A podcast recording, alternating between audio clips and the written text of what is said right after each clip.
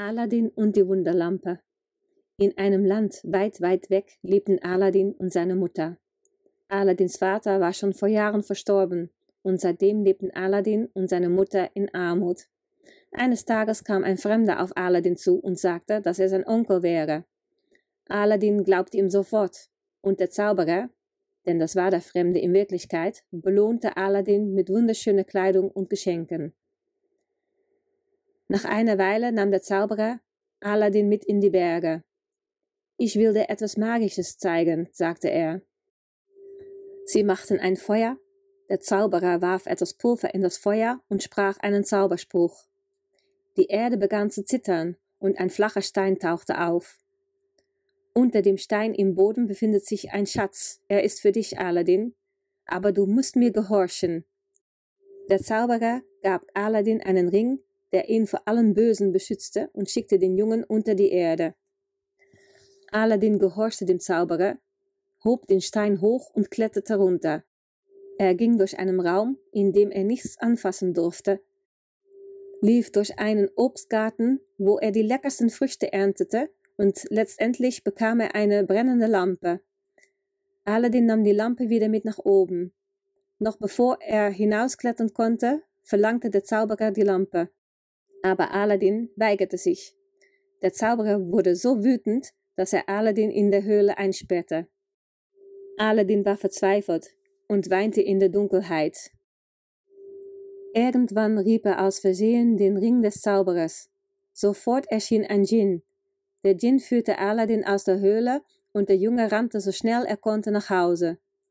Zu Hause bemerkte er, dass das Obst, was er gepflückt hatte, sich in wunderschöne Edelsteine verwandelt hatte. Aladdin entschied sich, die Lampe zu verkaufen, also wollte er sie gründlich reinigen. Nachdem er ein paar Mal über die Lampe gerieben hatte, erschien ein weiterer Djinn. Was kann ich für dich tun? Dein Wunsch ist mir Befehl, sagte der Djinn. Aladdin verstand die Macht, die er bekommen hatte, und nutzte sie weise. Seine Mutter und er lebten nie wieder in Armut. Nach ein paar glücklichen Jahren sah Aladdin flüchtig die Tochter des Sultans in der Lampe. Sofort verliebte er sich und wollte sie heiraten. Er schickte seine Mutter zum Palast, um mit dem Sultan zu sprechen. Sie nahm das magische Obst mit sich und kehrte so oft wie nötig zurück, um den Sultan zu sprechen. Nachdem er die Edelsteine gesehen hatte, stimmte der Sultan der Heirat zu aber sie würde erst drei Monate später stattfinden. Während Aladdin diese drei Monate wartete, überzeugte der wichtigste Minister den Sultan, dass sein Sohn die Prinzessin heiraten sollte. Als Aladdin die Neuigkeiten mitbekam, wurde er rasend vor Wut.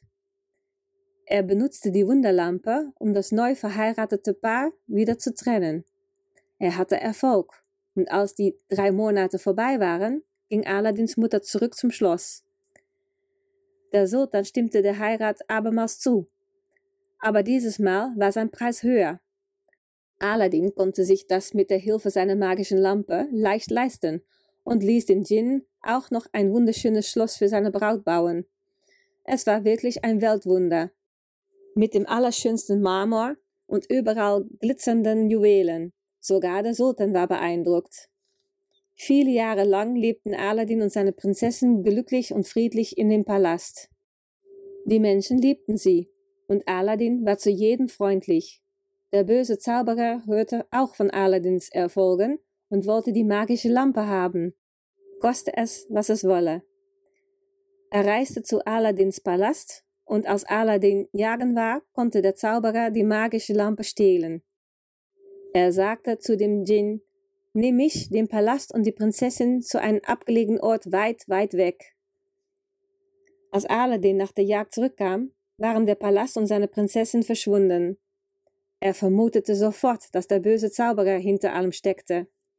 Verzweifelt begann er zu suchen. Plötzlich erinnerte sich Aladdin daran, dass er noch den Ring des Zauberers hatte. Bring mich an das Fenster meiner Frau, sagte er, und so geschah es. Gemeinsam mit der Prinzessin dachte sich Aladdin einen Plan aus, um den Zauberer loszuwerden. Danach brachte der Djinn Aladdin, die Prinzessin und den Palast zurück an seinen ursprünglichen Platz. Und wenn sie nicht gestorben sind, dann leben sie noch heute.